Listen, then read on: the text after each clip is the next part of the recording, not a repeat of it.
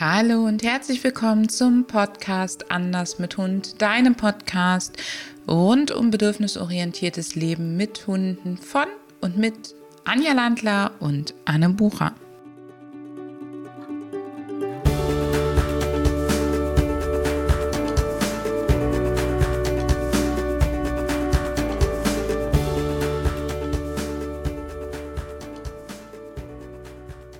Freue mich, dass du uns heute äh, wieder zuhörst und laden dich auf eine gedankliche Reise mit uns ein zum Thema Entspannung. Dieses Thema ist ähm, etwas, das sehr viele Erwartungen mit sich bringt und Hoffnungen mit sich bringt. Anne, äh, beim Thema Hund mit Entspannung, ähm, welche Erfahrungen hast du äh, in der Erwartungshaltung der Hundehalter? Oh, ganz viele. Also meine Erfahrung ist, dass die Menschen ähm, von ihrem Hund eigentlich einen dauerentspannten Modus erwarten, wenn er nicht gerade irgendwie für sie Dummy-Training machen soll, wenn er nicht gerade irgendwie was tun soll und dass sie ganz häufig Entspannung gleichsetzen mit dem Hund, der auf seinem Platz liegt, mit dem Hund, der auf seiner Decke liegt, mit der Hund, mit dem Hund, der ruhig neben ihnen sitzt oder brav neben ihnen läuft. Wenn du sagst, Hundehalter setzen die Entspannung gleich mit einem ruhigen Verhalten, welchen Ratschlag kannst du da mitgeben? Ich würde das Ganze voneinander trennen. Entspannung ist etwas, was entsteht, was wir auch beeinflussen können, ähm, was vor allen Dingen dadurch entsteht, dass wir uns sicher fühlen, dass wir uns gut fühlen, dass uns die Situation nicht bedrängt, dass uns die Situation auch nicht unbedingt einschränkt oder stresst. Und dann entsteht Entspannung im Prinzip von alleine. Wir können sie auch noch mal trainieren. Also wir können natürlich Techniken trainieren, die dem Hund helfen, in die Entspannung zu kommen, so wie wir als Menschen zum Beispiel uns darin üben können, wenn wir angespannt sind tief ein und einfach mal auszuatmen, die Schultern noch mal hochzuziehen und wieder fallen zu lassen oder die Fäuste noch mal zu ballen und dann locker zu lassen. Also noch mal ganz bewusst anzuspannen, um sich dann zu entspannen. So können wir das mit dem Hund auch trainieren. Viele kennen da die isometrischen Übungen aus der Physiotherapie, aus der Rekonvaleszenz und die machen im Prinzip das Konzept der progressiven Muskelentspannung erstmal anspannen, dann entspannen. Wenn ich ein ruhiges Verhalten vom Hund wünsche, also sitzen auf der Decke, liegen auf der Decke, neben mir sitzen, während ich mich mit dem Nachbarn unterhalte, ruhig an anderen Hunden vorbeigehen, dann würde ich den Fokus darauf legen, dieses ruhige Verhalten zu trainieren und auch wirklich gut zu verstärken. Und je sauberer ich trainiere, je mehr ich über Verstärkung trainiere, je klarer ich in meiner Kommunikation bin, je eindeutiger es für den Hund wird, dass das eine Bewältigungsstrategie ist, die sich lohnt, die sich gut anfühlt, desto entspannter wird er ganz automatisch. An der Stelle würde ich also Entspannung, Entspannungstraining, Entspannungsmaßnahmen nur dann einsetzen, wenn ich in einer Situation bin, die brenzlig ist, in die ich irgendwie reingekommen bin, um sie kurzzeitig zu entschärfen. Jetzt ist es so, dass das Wort Training ja sehr oft mit Arbeit verbunden ist und eigentlich mit dem Gegenteil von Entspannung, weil du hast uns schon gut zusammengefasst, wie ähm, tatsächlich auch Entspannung trainiert werden kann. Magst du da noch ein paar Worte zu diesem Aspekt sagen?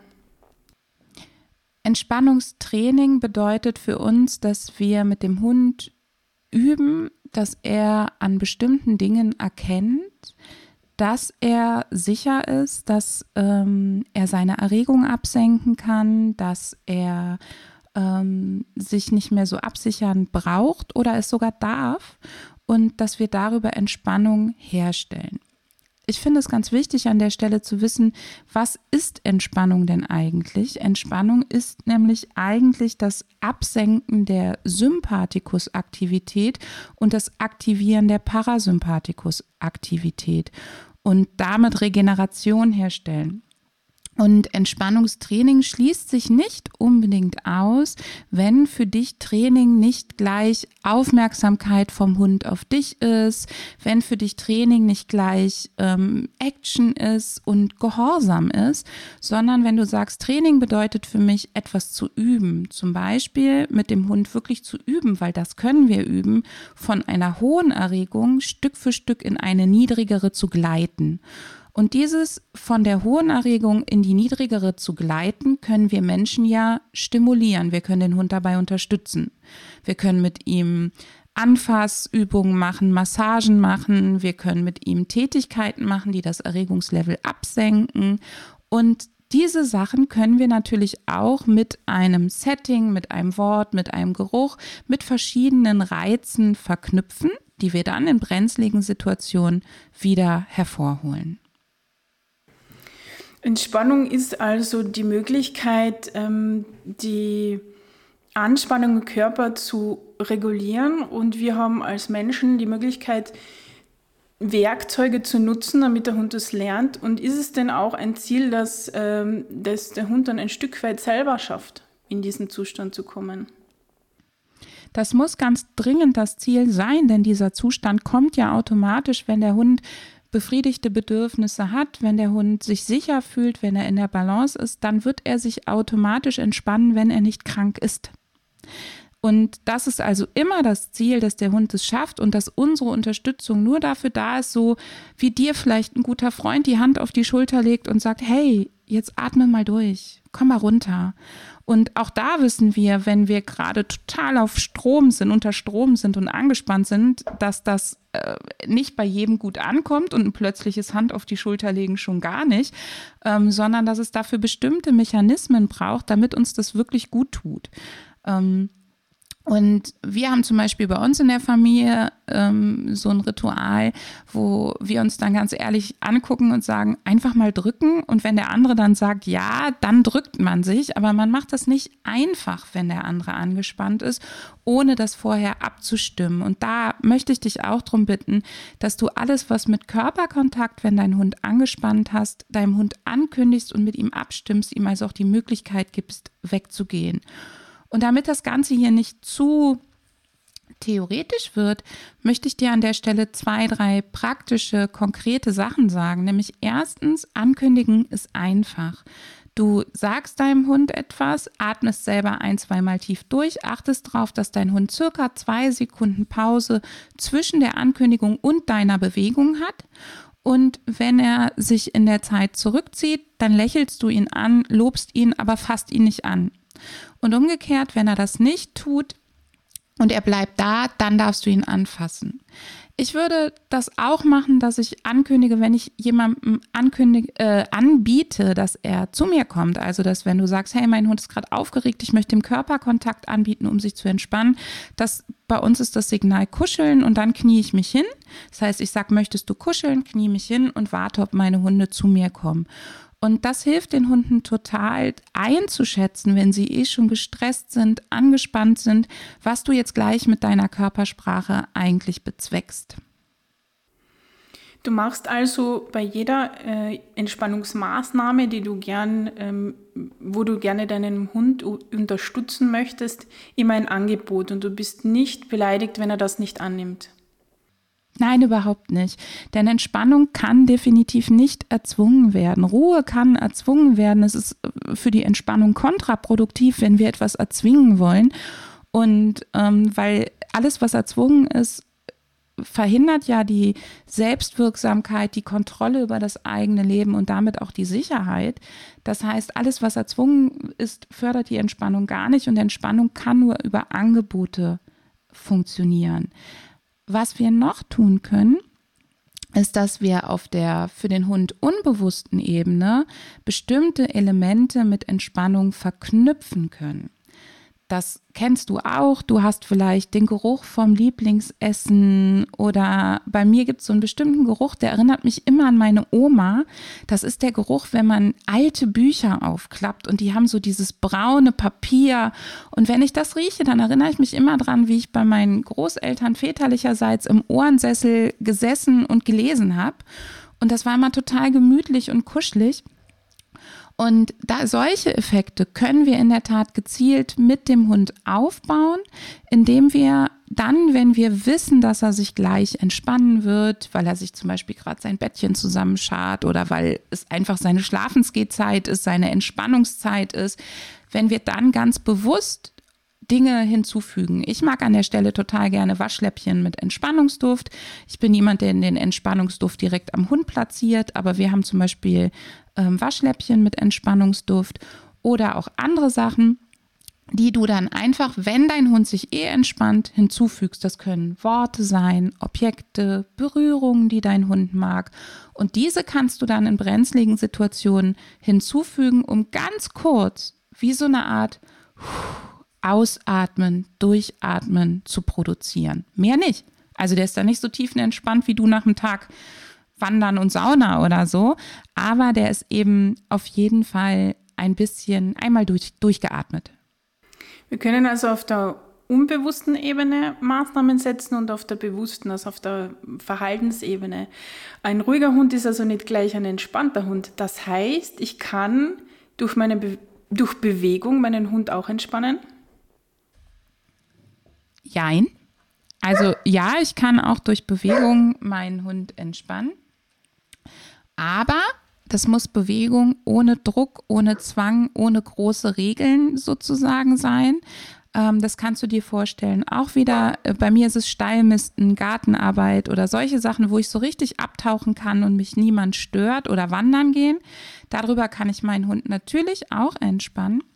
Es geht aber nicht über ähm, körperliche Leistungssteigerung oder über das sogenannte Auspowern in dem Sinne, weil wir dürfen Entspannung nicht mit Erschöpfung gleichsetzen. Wenn du deinen Hund bis zum Ultimo auspowerst und das vielleicht über ein Sport mit ganz vielen Regeln oder darüber, dass du ihn, ähm, das ist mein persönlicher Graus an der Stelle ganz klar und offen gesagt, am Fahrrad neben äh, dir herlaufen lässt. Ich weiß, in Österreich ist es verboten, in Deutschland ist es zumindest laut Straßenverkehrsordnung grenzwertig. Ich weiß nicht, wie da die genauen Urteile sind, aber es geht nicht darüber, ihn bis zur körperlichen Erschöpfung auszupowern, um ihn zu entspannen. Das funktioniert nicht.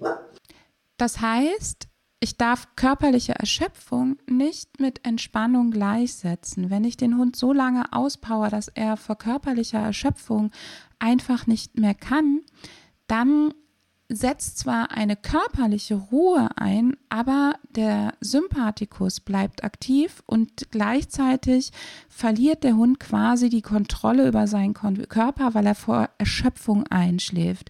Und über diesen Weg ist es so, dass eigentlich dieser Schlaf gar nicht so erholsam ist. Die Tiefschlafphasen können nicht einsetzen, der REM-Schlaf kann nicht einsetzen. Und damit sorgen wir im Prinzip dafür, dass der Hund in einen Kontrollverlust rutscht, der sich natürlich nicht gut anfühlt und auch nicht die Auswirkungen hat wie ein wirklich guter, entspannter Schlaf zum Beispiel.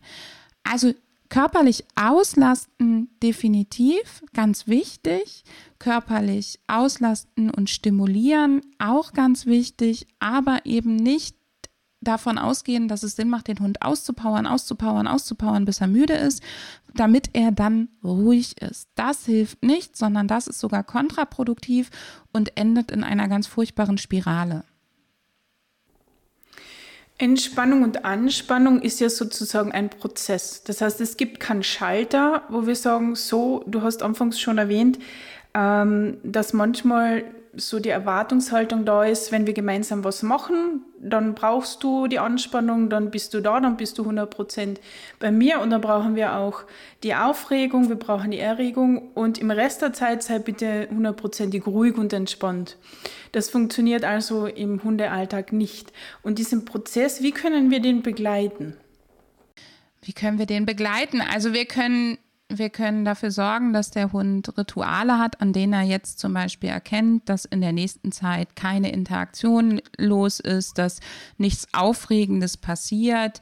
Und dann wird er, wenn er sich sicher fühlt, auf jeden Fall besser in die Entspannung gleiten.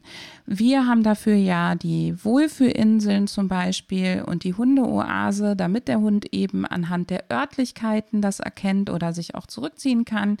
Ähm, ich denke, wir verlinken dir hier einfach nochmal unseren kostenfreien Minikurs dazu. Und wir haben da drin auch die Ankerpunkte. Und diese Ankerpunkte sind ganz häufig von uns schon ganz unbewusst aufgebaute ähm, ja, Startpunkte für Rituale. Und zum Beispiel sowas wie das Betthupferl am Abend, wenn du dir vielleicht die Zähne putzen gehst. Oder sowas wie die regelmäßige äh, Fütterung zu einer bestimmten Uhrzeit. Die gibt dem Hund einfach Halt und Sicherheit und auch die Information, wann was passiert. Und so können wir den Prozess begleiten, dass es dem Hund immer einfacher fällt zu den Zeiten, wo wir sagen, jetzt kannst du dich in Ruhe entspannen, ähm, das auch wirklich zu tun. Das heißt, für den Hund ist es ganz wichtig, dass es ein Stück weit einen strukturierten Tagesablauf gibt, anhand der er das erkennen kann.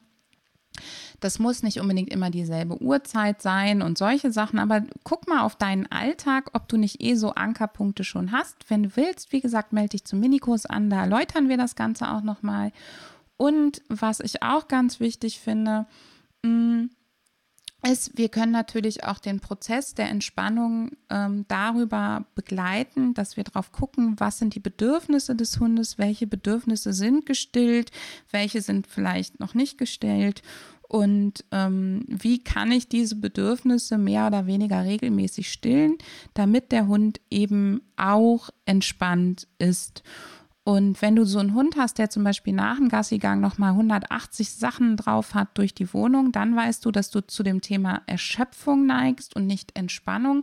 Dann würde ich zum Beispiel vielleicht weniger draußen unterwegs sein, vor allen Dingen, wenn du einen Hund hast, der draußen sich nicht so wohl fühlt, der dort schnell und viel gestresst ist und ähm, würde die Zeit lieber anders attraktiver für den Hund verbinden. Also du brauchst keine Sorge haben, dass du mit Zeit, wo der Hund frei gestalten kann, was er macht und ihr keine Angst, Aggressions- oder Stressauslöser begegnet, ähm, was kaputt machst, solange du da nicht über die körperliche ähm, Kräfte hinausgehst bis in die Erschöpfung, ist diese Zeit für deinen Hund wirklich wertvoll. Andererseits machen viele, viele, viele Hundehalter viel zu viel in einem Umfeld, in dem der Hund eben viel reguliert werden muss und viel von uns unterstützt werden muss oder viel kontrolliert werden muss. Und dieses Umfeld, das sorgt eher für Erschöpfung als für Entspannung. Du kannst also auch bei dir selbst noch einmal schauen, äh, wie ist deine Interpretation? Ist die korrekt? Ähm, hast du bei dem Begriff entspannter Hund einen ruhigen Hund im Kopf? Oder wie schaut das genau aus, wenn dein Hund entspannt ist? Da kannst du noch mal genau hinschauen. Wir freuen uns, wenn du unseren Podcast bewertest und natürlich, wenn du wieder reinhörst. Lies auch gerne mal vorbei. Uh, unseren Blog verlinken wir dir unten in den Show Notes und auch unsere, sozialen, unsere Kanäle zu den sozialen Medien. Hör mal wieder rein.